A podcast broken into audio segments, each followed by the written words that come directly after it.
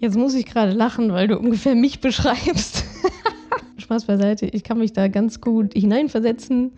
Ich war mal wesentlich schlimmer, was Kontrolle angeht und Sachen festhalten. Und nur wenn ich es mache, wird es richtig gemacht und so weiter. Da durfte ich sehr, sehr viel dazu lernen in den letzten Jahren und es läuft sehr, sehr gut.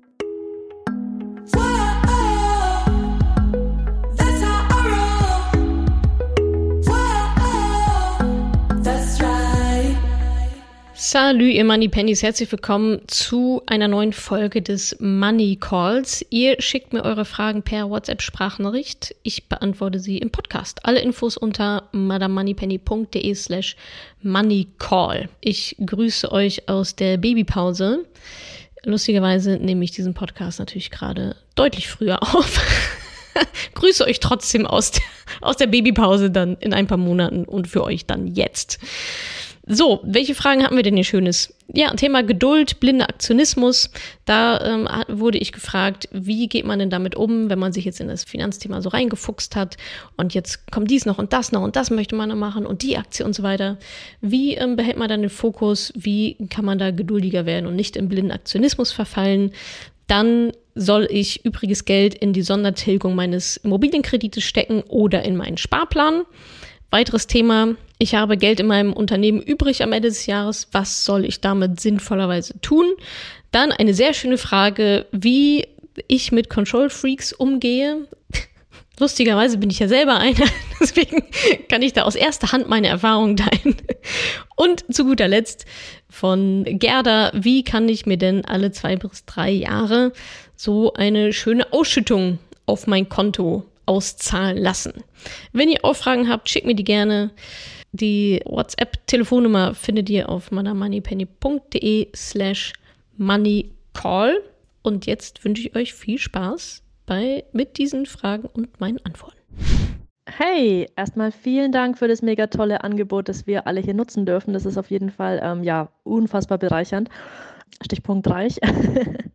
ich bin jetzt auch schon ziemlich äh, weit gekommen und ziemlich klar gekommen. Also ich habe meine Schulden abbauen dürfen. Ich habe eine Notgroschen ja angespart, habe ein Tagesgeldkonto, Versicherungen gecheckt, all diese Sachen. Habe jetzt auch meine ersten zwei ETF-Sparpläne ähm, laufen und fühlt sich alles soweit super gut an. Ich bin mega motiviert, ich lese Bücher, ich höre Podcasts ohne Ende. Und jetzt habe ich so ein bisschen Angst, weil ich ein sehr ja motivierter Mensch bin und auch gern mache und gern alles viel und perfekt mache, dass ich so ein bisschen in blinden Aktionismus verfalle und zu viel mache und jetzt habe ich schon wieder das Gefühl, ich könnte noch Einzelaktien kaufen und ich könnte noch das und ich könnte noch das.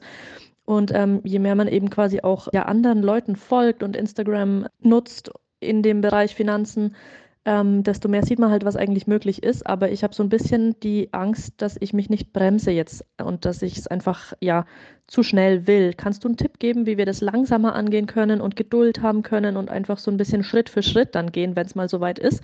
Tausend Dank und ähm, ja, liebe Grüße. Ja, vielen Dank für deine Frage. Ich glaube, so geht es vielen, gerade bei diesem Überangebot, was du auch ansprichst an Informationen und was man nicht alles machen kann und ETFs und Einzelaktien und Krypto und alles mögliche Pipapo.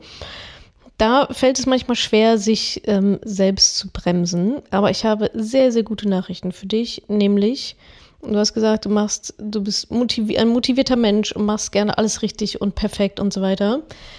Diese Energie darfst du woanders drauf lenken als auf deine Finanzen. Wenn du, okay, also Klammer auf, wenn du vorher alles richtig gemacht hast, Klammer zu. Ansonsten natürlich nicht. Aber wenn du alles richtig gemacht hast, wenn du dir den Status quo überlegt hast, deine Rentenlücke ausgerechnet hast, geschaut hast, was ist mein Ziel, welches, wie, wie viel Risiko möchte ich eingehen, muss ich vielleicht auch eingehen, wie ist meine Risikobereitschaft, was ist meine Strategie, was ist die Portfolio-Variante, für die ich mich entscheide. Und wenn du dann noch deine ETFs nach den sechs bis sieben gängigsten Kriterien ausgewählt hast, welche für dich passen und dann noch den günstigsten Broker, der der alle ETFs im Sparplan hat, am besten kostenlos gefunden hat und deine perfekte Sparrate ausgerechnet hast und so weiter mit Dynamik und was man da alles so Schönes machen kann, dann bist du aber auch mit dem Thema durch. Und alles, was du dann noch on top machst, ist nicht vernünftig machen und gut machen und perfekt machen, sondern du verschlimmbesserst Wenn du das alles gemacht hast, was ich gerade aufgezählt habe, diese sieben Schritte, gehen wir auch im Mentoring durch, sieben Schritte pro Woche, ein Schritt, war ja auch deine Frage nach einer Schritt-für-Schritt-Anleitung, there it is, dann bist du komplett durch mit dem Thema. Und ja, für vielen juckt es dann auch immer noch an den Fingern, könnt ihr dann auch machen. Ja, also viele Mentoring-Teilnehmerinnen, ja, die sind dann so angefixt und sagen, ah, jetzt will ich hier nochmal Einzelaktien und dies und das. Probiert das alles gerne aus. Das ist dann aber Kategorie Spielwiese. Das ist nice to have. Das ist, äh, da freuen wir uns, wenn da noch ein bisschen was on top geht. Aber wir sind auch nicht traurig, wenn da nichts geht und das nicht die Rendite einfährt, die wir uns vielleicht davon versprochen hatten, weil der Hauptstrang, nämlich für das finanzielle Ziel, was du dir ausgerechnet hast, bei den meisten ist das, die Rentenlücke zu schließen oder früher aufzuhören zu arbeiten, was auch immer. Das ist das oberste Ziel. Das ist Prio Nummer eins. Und danach, wenn man dann noch ganz viel Zeit und Lust hat, dann kann man sich gerne noch mit Spielwiesen beschäftigen. Aber eigentlich geht es dann darum, ich beschreibe das ja immer wie so ein Trichter. Das heißt, Schritt eins ist es, also Trichter, Geld kommt oben rein, Ausgaben und so weiter, dann kommt unten ist dann sozusagen der Rest vom Fest, was in Anführungsstrichen übrig bleibt. Natürlich ist es andersrum. Ihr gebt natürlich aus, was vom Sparen übrig bleibt und nicht andersrum. Aber wenn man sich das so einen Trichter vorstellt, geht es darum, den unteren Bereich des Trichters zuerst zu fixen. Das heißt, was mache ich mit dem Geld? Wo geht das Geld hin? Und wenn du dann ein vernünftiges System hast, Kontensystem inklusive Sparpläne und so weiter, dann ist Schritt zwei nicht noch was nochmal das gleiche in Pink aufzumachen, sondern dafür zu sagen, dass oben in den Trichter mehr reinkommt. Und da ist eure Zeit und Energie am besten aufgehoben. In dem ETF-Sparplan nochmal 0,5 Prozent irgendwas rauszupressen, Darum geht es am Ende nicht mehr. Es ist nicht relevant. Es geht darum, oben am Trichter noch eine Null dran zu hängen, idealerweise. Oder was auch immer. Oder wenn es nur ein paar Mark mehr sind. Oder wenn es unterwegs Optimierung der Ausgaben und so weiter, das machen wir auch als Mentoring, das habt ihr dann auch schon getan. Aber dann geht es darum, dann ist der, dann ist der größte Hebel, den ihr habt im Vermögensaufbau, ist Steigerung des Einkommens. Und daran könnt ihr immer wieder kontinuierlich arbeiten, jedes Jahr mit Fortbildung, mit Gehaltsverhandlungen, mit Umschulungen, mit Investitionen ins Humankapital und so weiter. Thema Finanzen ist dann erstmal an dieser Stelle für euch abgehakt. Und da ist bei dir ein Denkfehler, dass du sagst, ich will es perfekt machen und deswegen muss ich viel, viel machen und viele verschiedene Sachen ausprobieren. Das ist genau der Fehler. Wenn du es gut machen willst, dann machst du eine Sache richtig Haken dran und widmest dich dem nächsten, der nächsten Stufe, wie du dein Vermögen aufbauen kannst. Und nicht parallel. Du brauchst nicht, ich frage mich sowieso, warum du, warum du sagst, du hast zwei ETF-Sparpläne. Du brauchst einen Sparplan. Vielleicht sind da verschiedene ETFs drin. also, da geht's ja schon los. ja, anyway. Also, ja, ne, also da wieder zum, zum Anfang zurück, wenn du diese ganzen Schritte gemacht hast, dann erübrigt sich eigentlich die Frage des, was kann ich denn? Weil dann hast du dieses Gefühl gar nicht mehr, ich muss jetzt noch was machen. Ich muss es noch dies machen und ich muss noch das machen. Das kommt bei dir aus einer Unsicherheit heraus, weil du nicht weißt, was das Richtige ist, weil du dir nicht sicher bist, dass du das Richtige, was notwendig ist, getan hast. Und deswegen schaust du jetzt noch weitere Möglichkeiten, was du noch verpasst haben könntest. Zu Recht. also mir würde es auch so gehen. Aber dann liegt der Schlüssel nicht darin, alles andere mal noch auszuprobieren und sich noch 15 Bücher über Aktien, äh, Stockpicking und Market Timing und so weiter äh, zu geben, sondern Effektivität ist das Thema, nicht Effizienz. Du, bist, du versuchst die Effizienz hochzuschrauben, während es bei dir aber um Effektivität geht. Und zwar Effektivität ist das richtige Tun. Effizienz ist etwas richtig tun. Aber Effektivität kommt davor lehnt die Leiter an der richtigen Mauer. Deine Leiter lehnt an der falschen Mauer. Die kannst du noch so oft hoch, hoch und runter rennen, wie du willst. Aber die Leiter steht nicht richtig, wenn du so all over the place bist. Könnt ihr übrigens auch sehr schön auf andere Lebensbereiche anwenden. Effektivität versus Effizienz. Effektivität ist die richtige Sache zu machen. die Leiter an die richtige Mauer anzulehnen. Die Mauer, über die ihr wirklich drüber wollt. nicht irgendwas anderes, wo ihr gar nicht hin wollt. Das ist Effektivität. Effizienz ist dann, diese Leiter, die an der richtigen Mauer lehnt, so schnell wie möglich hochzugehen. Oder so effizient wie möglich. Wie auch immer das aussehen kann. Aber ja, wahrscheinlich ist Schnelligkeit oder auch ein Thema. Oder so einfach wie möglich. Oder so wenig Stufen wie möglich. Wie auch immer. Egal. Aber Effektivität, das ist der erste Schritt.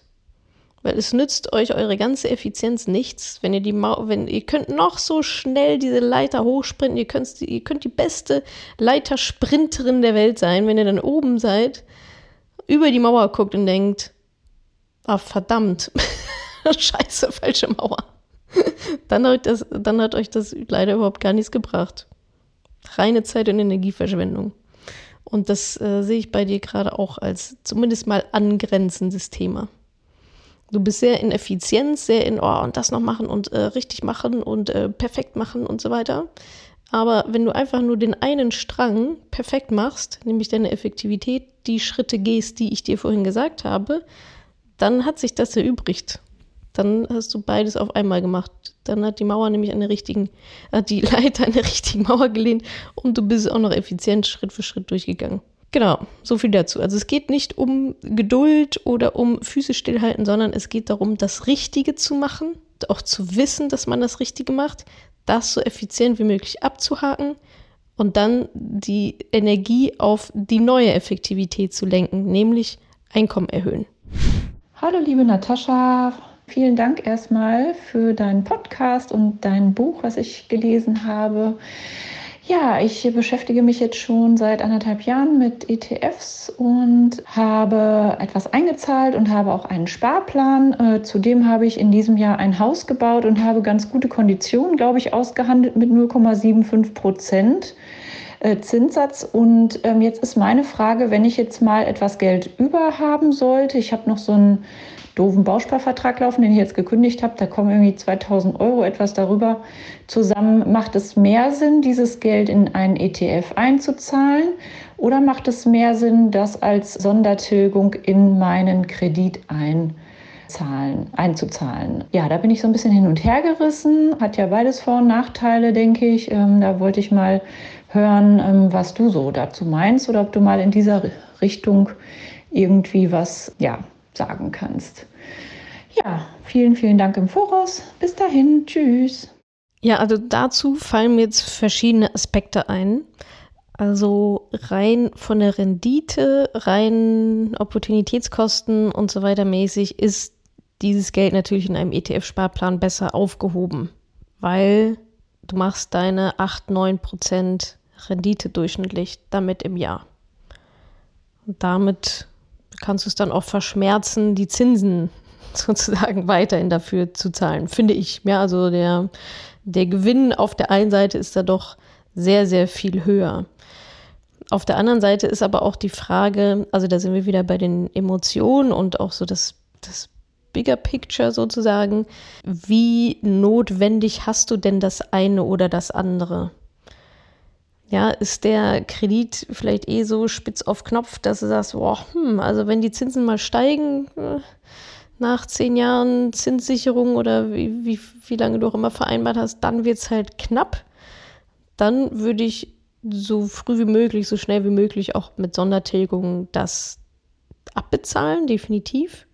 Oder sagst du, nee, alles easy, das läuft, wie es ist und ich müsste eher, um meine Rentenlücke wirklich noch zu füllen, muss dieses Geld in meinen ETF-Sparplan reingehen. Dann ist das Argument wieder auf den ETF-Sparplan. Also das hängt jetzt sehr von deiner individuellen Situation ab oder auch für alle anderen, die sich da jetzt vielleicht gerade wiederfinden, sind das, glaube ich, so die Kernfragen dazu. Also wo wird, für welches Ziel wird das Geld denn dringender benötigt um das zu erreichen? Wie ist diese, wie ist diese Finanzierung wirklich aufgestellt?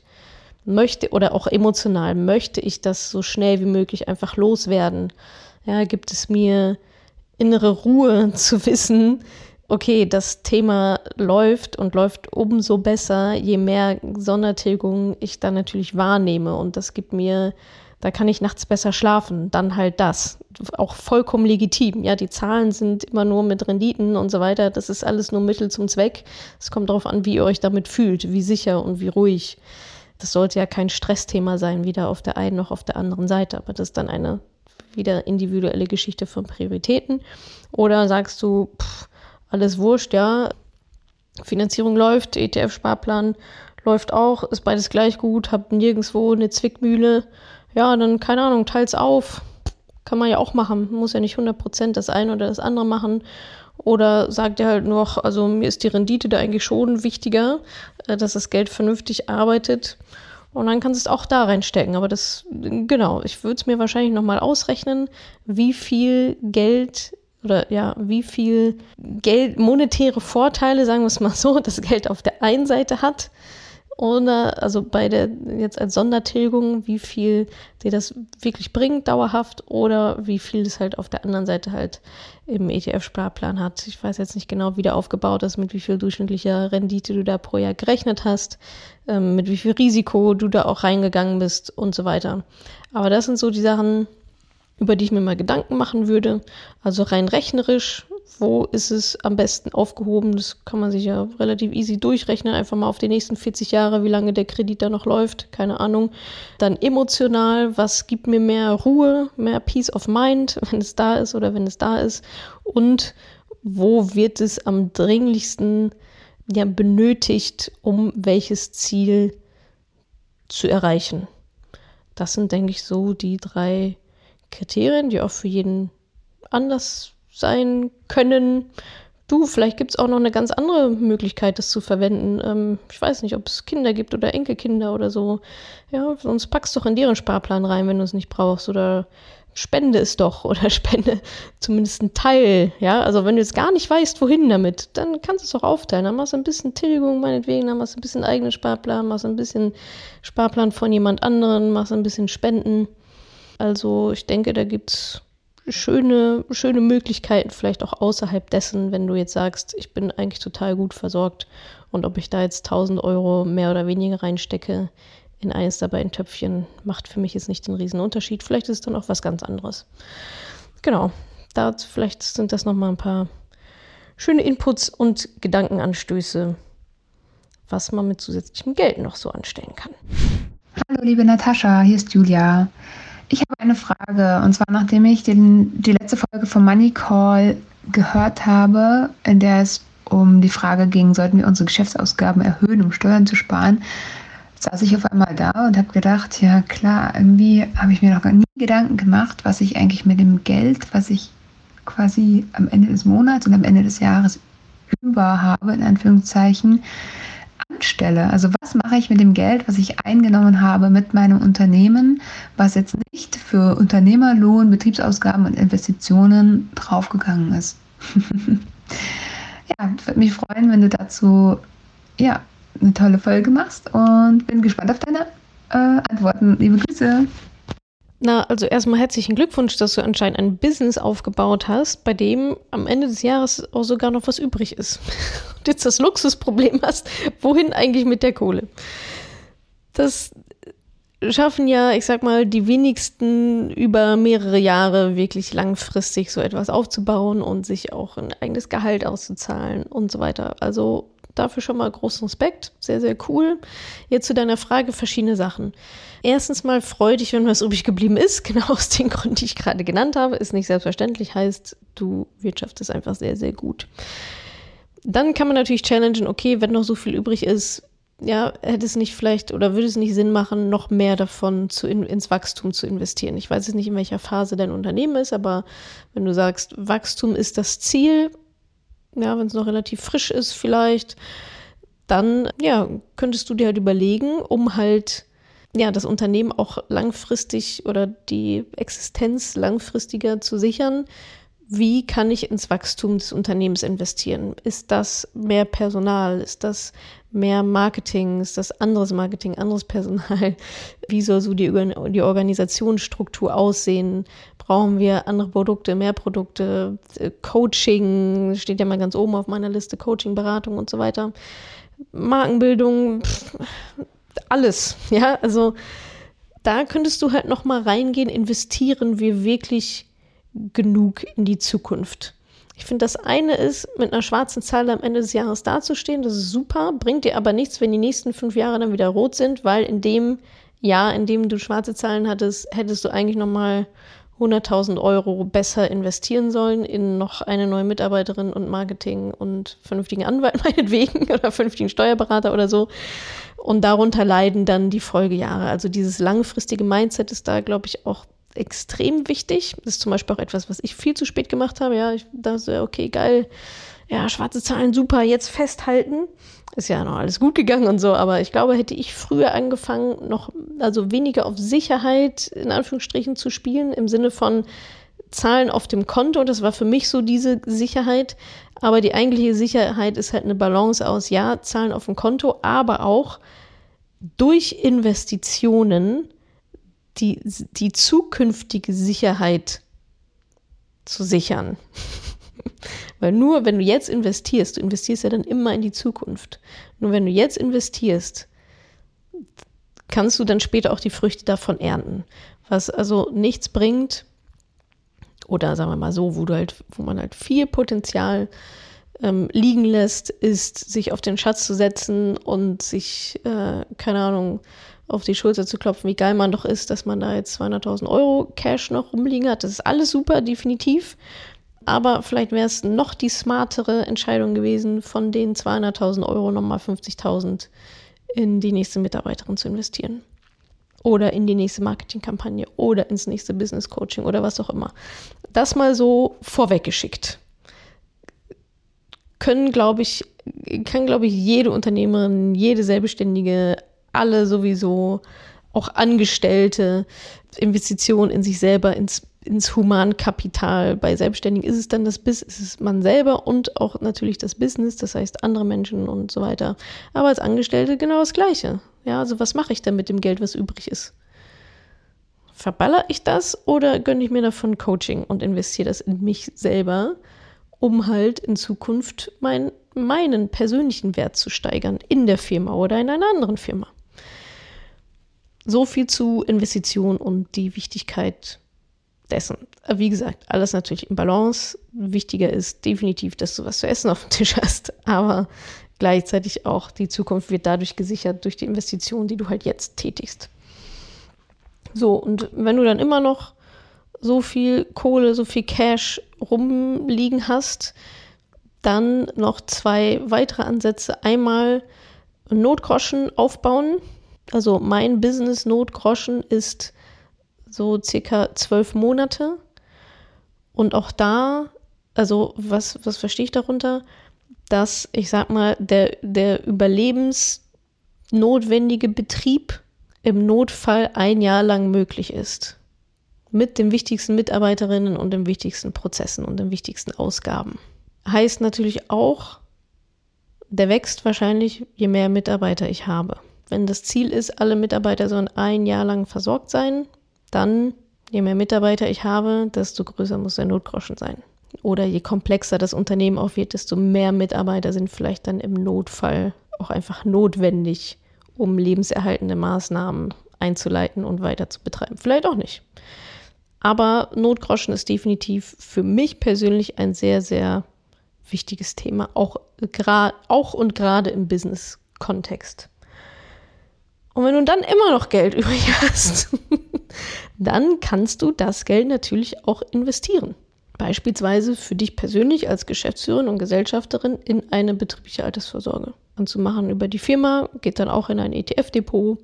Kannst du dir alles selber bauen, dein eigenes Versorgungswerk. So habe ich das auch gemacht. Das heißt, betriebliche Altersvorsorge bei Madame Moneypenny läuft nicht über irgendwelche Versicherungen und komische Menschen und Berater und keiner weiß so richtig was am Ende und kostet endlos viele Gebühren, sondern ich habe mir meine eigen, mein eigenes Versorgungswerk gebaut. Und ich investiere jetzt für meine Mitarbeiterinnen die daran teilnehmen an der betrieblichen Altersvorsorge, selber in ein ETF-Depot. So, das kannst du für dich auch machen und für deine Mitarbeiterin. Ist übrigens Pflicht, muss man anbieten. Das sage ich nochmal, weil das sehr viele nicht machen. Entweder das ist ein System, was du damit machen kannst. Du kannst auch einfach so ein stinknormales Firmendepot anlegen. Muss jetzt nicht in einem Mantel von der betrieblichen Altersvorsorge sein, weil da sind natürlich gewisse Restriktionen. Oder nicht Restriktionen, sondern vor, also hauptsächlich die Pflicht, dass wenn diese Zahlungen fällig sind, dass sie auch da sind. Was auf dem Weg dahin passiert, ist egal, aber wenn eine Mitarbeiterin in Rente geht, dann musst du den und den Betrag halt zahlen, auf den du dich verpflichtet hast. Die Kohle muss dann da sein, das ist dann deine Verantwortung, das zu liefern. Wenn du einfach so ein losgelöstes Depot nochmal machst, ein Firmendepot, wo du auch in Aktien, ETFs, whatever einzahlst, kannst du das auch machen. Ohne irgendwelche Auflagen und Restriktionen, sondern einfach Vermögensaufbau in der Firma zu betreiben. Ist auch möglich. Du kannst auch theoretisch mit der Firma Immobilien kaufen wenn du ganz viel Zeit hast und ganz viel Bock auf noch mehr Projekte hast, dann kannst du das natürlich auch machen. Also das läuft jetzt alles äh, unter dem Aspekt, äh, ja, Vermögensaufbau dann nochmal in der Firma. Also ich finde, das Beste die beste Investition ist auch da. Ich sage euch als Privatperson immer, die beste Investition ist die in euch selber. Das gilt für Unternehmerinnen natürlich genauso. Beste Investition ist in euch selber und in das Unternehmen, in die Zukunft des Unternehmens. Das würde ich immer challengen, ob ihr da genug macht. Und wenn ihr sagt, ja, da mache ich genug, jetzt habe ich hier immer noch 10.000 Euro rumliegen, Notgroschen steht, Investitionen sind getätigt, mein Cashbedarf für die nächsten fünf Jahre kann ich aus dem operativen Cashflow decken, keine Ahnung, ich brauche nicht mehr Rücklagen. Ich habe nicht vor, nächstes Jahr 100.000 Euro mehr auszugeben. Wäre jetzt auch noch ein Aspekt, mal eine Cashflow-Planung zu machen, überhaupt für die nächsten drei, vier, fünf Jahre. Vielleicht brauchst du in Jahr drei dann auch nochmal 200.000 zusätzliche Euro für was auch immer in deinem Plan vorgesehen ist. Und dann gibt es halt die Möglichkeit, also genau, Investitionen ins Business, dann Notgroschen und Vermögensaufbau innerhalb der Firma betreiben im Mantel einer BAV, betriebliche Altersvorsorge, oder halt auch einfach ein Firmendepot zu machen. Kann man alles machen, gibt es alles. Muss natürlich schauen, dass dein Steuerberater, Steuerberaterin da einigermaßen fit drin ist, aber normalerweise können die das. Ja, und dann weitermachen und sich freuen. Eine Frage, die ich auch teilweise im Mentoring mal bekomme ähm, von meinen Teilnehmerinnen, die finden da auch ein paar Unternehmerinnen mit dabei sind, Strafzinsen und so weiter auf, auf Geschäftskonten scheiß drauf. Zahl diese scheiß Strafzinsen. Ganz ehrlich, also manche kommen da um die Ecke mit, ja, und jetzt verschiedene Konten und hier und das und so, Leute, es ist, es sind Peanuts. Es sind Peanuts. Ihr habt andere Aufgaben als Geschäftsführerin, als euch darum zu kümmern, ob jetzt 100 Euro im Monat Strafzinsen bezahlt. Dann verkauft halt vorne mehr. Rechnet euch aus, wie viel ihr mehr verkaufen müsst, um diese Strafzinsen reinzuholen. Und dann macht das einfach. Weil da ist eure Energie wesentlich besser aufgehoben. Da helft ihr Kunden, ja, da fokussiert ihr euch auf das Richtige, nämlich einen Mehrwert schaffen, als stundenlang zu recherchieren, wie kann ich denn jetzt äh, mit einem Konto auf den Cayman Islands diese Strafzinsen umgehen. Scheiß drauf. Es ist egal. Es ist egal im Vergleich zu allem anderen, was ihr sonst so auf dem Tisch habt und womit ihr euch beschäftigt oder auch beschäftigen solltet, sind 150 Euro Strafzinsen im Monat, selbst wenn es 500 Euro im Monat sind. Das heißt ja auch, dass da richtig Geld drauf liegt. Ist doch wurscht. Dann zahlt halt die 500 Euro Strafzinsen im Monat. Egal. Um 500 Euro Strafzinsen zu, zu, bezahlen, habt ihr schon ordentlich Cash drauf liegen. Freut euch, sorgt dafür, dass es mehr wird. Macht die anderen drei Sachen, die ich gerade genannt habe, Investitionen ins Business, Notgroschen aufbauen, da steht dann nichts wahrscheinlich sowieso. Wenn euer, wenn euer Problem Strafzinsen sind, dann liegt da ja ordentlich Cash. Und Vermögensaufbau dann in der Firma mit einem Depot und so weiter. Aber nicht Strafzinsen verhindern um jeden Preis. Schluckt die bittere Pille, ist super nervig, aber keine drei Minuten eurer Zeit wert. Keine drei Minuten. Let it go. Konzentriert euch auf umsatzbringende Maßnahmen oder was auch immer gerade bei euch am Start ist. Hallo, liebe Natascha, hier ist Nelly. Ich würde mich sehr freuen, von dir zu hören, wie du mit Menschen, falls du mit solchen Menschen überhaupt was zu tun hast, mm, wie du mit Menschen umgehst, die ähm, geschäftlich, wenn es darum geht, irgendwas zu organisieren, sehr früh im Voraus, sehr detailliert alles planen wollen und die Kontrolle auch übernehmen wollen und dich damit möglichst unnötig stressen. Genau, wie gehst du damit um? Ob das für dich ein Ausschlusskriterium mit dem Menschen nichts mehr weiter zu tun und wenn du das nicht ausschließen kannst, was sind denn deine Strategien, ja, da damit durchzukommen? Ich würde mich sehr freuen auf deine Antwort. Mach's gut. Jetzt muss ich gerade lachen, weil du ungefähr mich beschreibst. ich war so, okay, wie ich also mit mir selber umgehe oder wie andere Menschen mit mir umgehen, was soll ich dazu jetzt sagen? I don't know. nee, äh, Spaß beiseite. Ich kann mich da ganz gut hineinversetzen. Äh, ich war mal wesentlich schlimmer was Kontrolle angeht und Sachen festhalten. Und nur wenn ich es mache, wird es richtig gemacht und so weiter. Da durfte ich sehr, sehr viel dazu lernen in den letzten Jahren und es läuft sehr, sehr gut. Ich fühle mich sehr wohl auch in dieser Rolle. Also als Betroffene kann ich dir sagen, dass Kontrolle für mich immer etwas mit Unsicherheit zu tun hat. Wenn ich das Gefühl habe, es läuft nicht, dann gehe ich rein und sorge dafür, dass ich mehr Informationen bekomme oder dass ich zumindest, äh, ich muss es dann nicht selber machen, aber vielleicht muss ich dann ein paar Sachen noch, doch noch mal besser verstehen oder so. Ja, also das hat aber immer was mit einer Unsicherheit zu tun. Ganz oft fehlen einfach nur Informationen. Bei mir zum Beispiel, ja, dass ich davon ausgehe oder jetzt denke, oh, das ist so lange, warum ist das noch nicht fertig? Was ist denn da los? So. Und dann ist es schon kurz vor fertig. Aber ich dachte, es wäre erst mal halfway oder so. Und dann sagt mir jemand, na, Natascha, morgen ist doch fertig, so chill mal eine Runde. Und dann sagt oh ja, okay, cool. Oder, boah, wir hatten die und die Hindernisse und das und das und das ist passiert und das ist passiert. Und ah, okay, jetzt kann ich das besser verstehen. Also, in deiner Situation, wenn du mit, wie du sie nennst, Control Freaks zu tun hast, frag die doch einfach mal, was ihnen fehlt. Ja, also wenn du merkst, okay, da ist so eine gewisse Unruhe oder so und wenn die Menschen das nicht von sich aus sagen können, weil das ist ja auch ganz oft der Fall, dass man das selber gar nicht so richtig checkt, also muss man schon ordentlich reflektiert sein dafür und das auch wissen, dass man da solche Tendenzen hat und da auch reingehen und vielleicht auch mal dran gearbeitet haben. Das heißt, ganz oft wissen die Leute halt selber auch gar nicht, dass sie gerade Control Freak sind. Das heißt, was du machen könntest, ich weiß jetzt nicht, in welcher Beziehung ihr da zueinander steht, aber äh, was du machen könntest, wäre, die Leute einfach mal zu fragen, was brauchst du? So, ich merke, also, ja, bei, bei mir kommt gerade so eine gewisse Angespanntheit irgendwie rüber bei dir. Vielleicht, ich weiß nicht, es macht den Eindruck, dass du irgendwie ein bisschen nervös bist oder mir, nicht so, mir noch nicht so richtig vertrauen kannst. Und mir ist es wichtig, dass wir hier eine gute Zusammenarbeit haben. Ich glaube, ich bin am besten, wenn ich auch mal loslaufen kann, ohne halt immer alles mit dir abzustimmen. Was brauchst du denn von mir? Was brauchst du von, was brauchst du für ein System, damit du, damit es für dich auch entspannter ist, damit es für mich entspannter ist und damit wir beide parallel unsere Arbeit machen können ähm, und hier in, im bestmöglichen Zeitrahmen bis zur Deadline ähm, vernünftig, effektiv und effizient arbeiten können. So.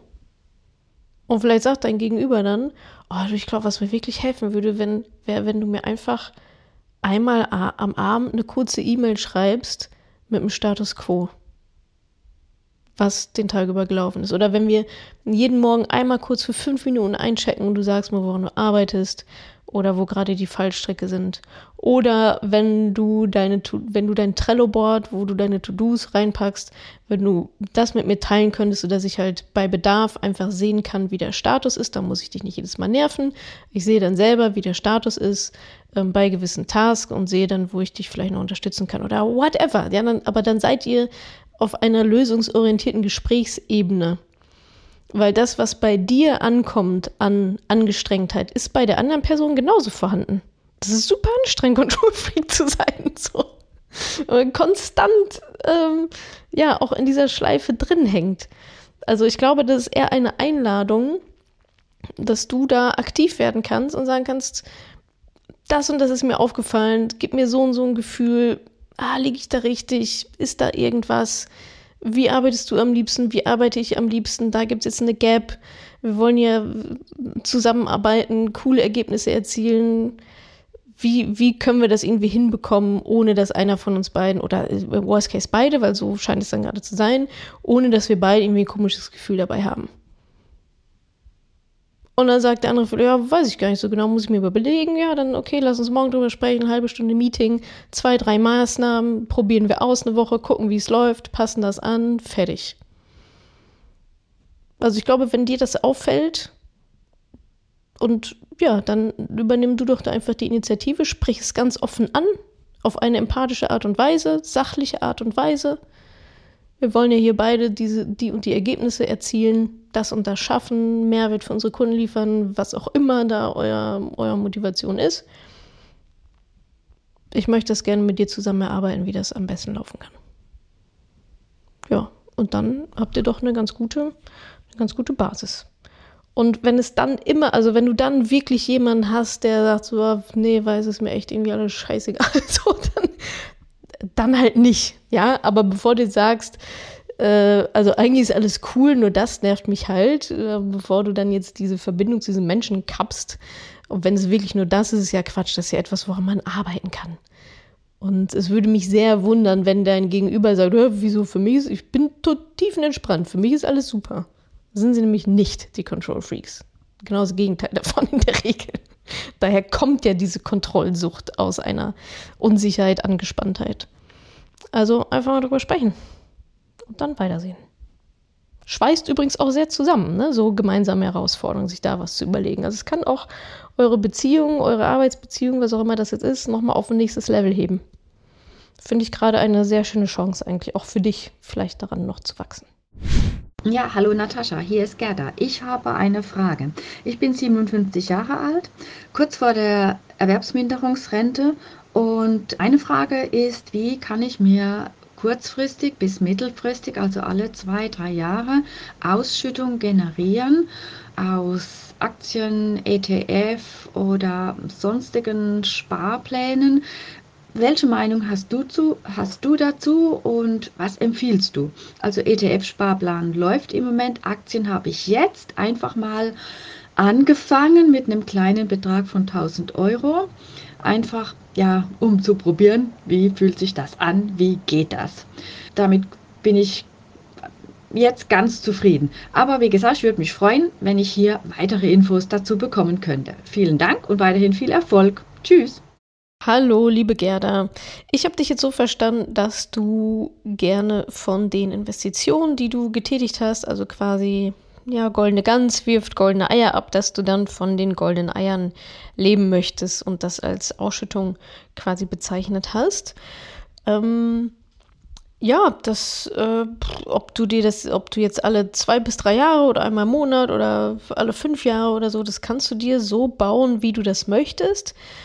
Denn was du nur machst, ist verkaufen. Das heißt, du hast deine goldene Gans und die legt goldene Eier in ihr Nestchen und du nimmst die goldenen Eier raus, indem du halt ETFs verkaufst, Aktien verkaufst. Und dadurch landet dann eben Cash auf deinem Konto, nämlich der Gegenwert von diesen ETFs oder auch Aktien. Und jetzt kommt es natürlich schwer darauf an, wie viel Eier dürfen es denn sein? wie groß müssen die denn so sein? damit du da über die Runden kommst. Es gibt eine ganz, ganz grobe, wirklich sehr grobe Faustformel, um euch mal so ein bisschen, äh, ja, ein bisschen eine Idee zu geben. Und zwar die 4%-Regel. Heißt, 4 ihr könnt einigermaßen damit rechnen, 4% von eurem investierten Betrag, von eurer goldenen Gans, die pro Jahr zu verkaufen. Heißt, von einer Million Euro sind es 40.000 Euro. ist jetzt wirklich nur eine Daumenregel, das muss man selbstverständlich genau ausrechnen. Kommt ja auch auf die Rendite an pro Jahr und so weiter, wisst ihr alles. Aber nur mal, um euch so ein grobes Gefühl zu geben, weil ich glaube, viele von euch denken, geil, ich habe ja 100.000 Euro, ich bin reich, damit komme ich über die Runden. Also unter einer Million wird es wahrscheinlich schwierig davon, wenn es nur das gibt, davon zu leben. Und jetzt weiß ich ja nicht, liebe Gerda, wie das bei dir aussieht. Du sagst ja ein bisschen Spiegel, 1000 Euro mal in Aktien. Da gehe ich davon aus, dass da ein bisschen mehr vorhanden ist als äh, dann 1000 Euro. Ähm, auch da, ja, why? Pack die 1000 Euro in den durchgestylten, konzipierten, strategisch vernünftig aufgesetzten ETF-Sparplan, anstatt da irgendwelche Experimente mit Aktien zu machen. So, ähm, aber zurück zu deiner Frage.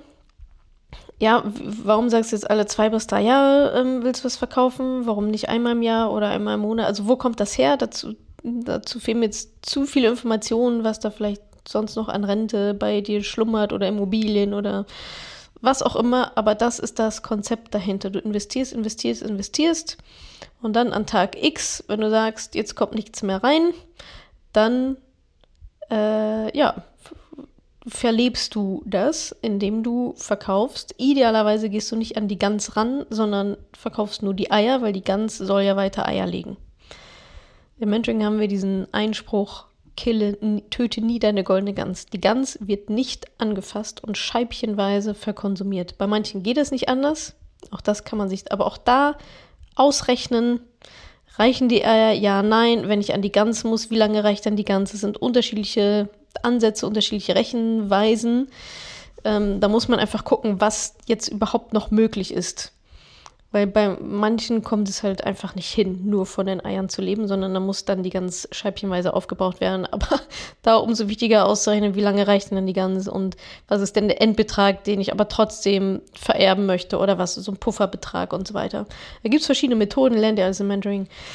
Ja, und dann kannst du so oft verkaufen und das Geld verleben, wie du lustig bist, wie es natürlich dann aber auch Sinn macht. Ja, und was ich dazu empfehle, ist ja logisch, die sieben Schritte, die ihr halt alle gehen müsst, die zu durchlaufen. Am Ende steht dann die Produktauswahl in Schritt 6 und in Schritt 7 steht dann Kaufen. Und was auch immer zu deiner Strategie passt, das machst du dann halt. Danke, dass du diese Podcast-Folge angehört hast. Wenn du noch mehr Tipps, Tricks und Inspiration möchtest, folge mir doch einfach auf Instagram und auf Facebook. Dort gibt es übrigens auch regelmäßige Live-Events mit mir.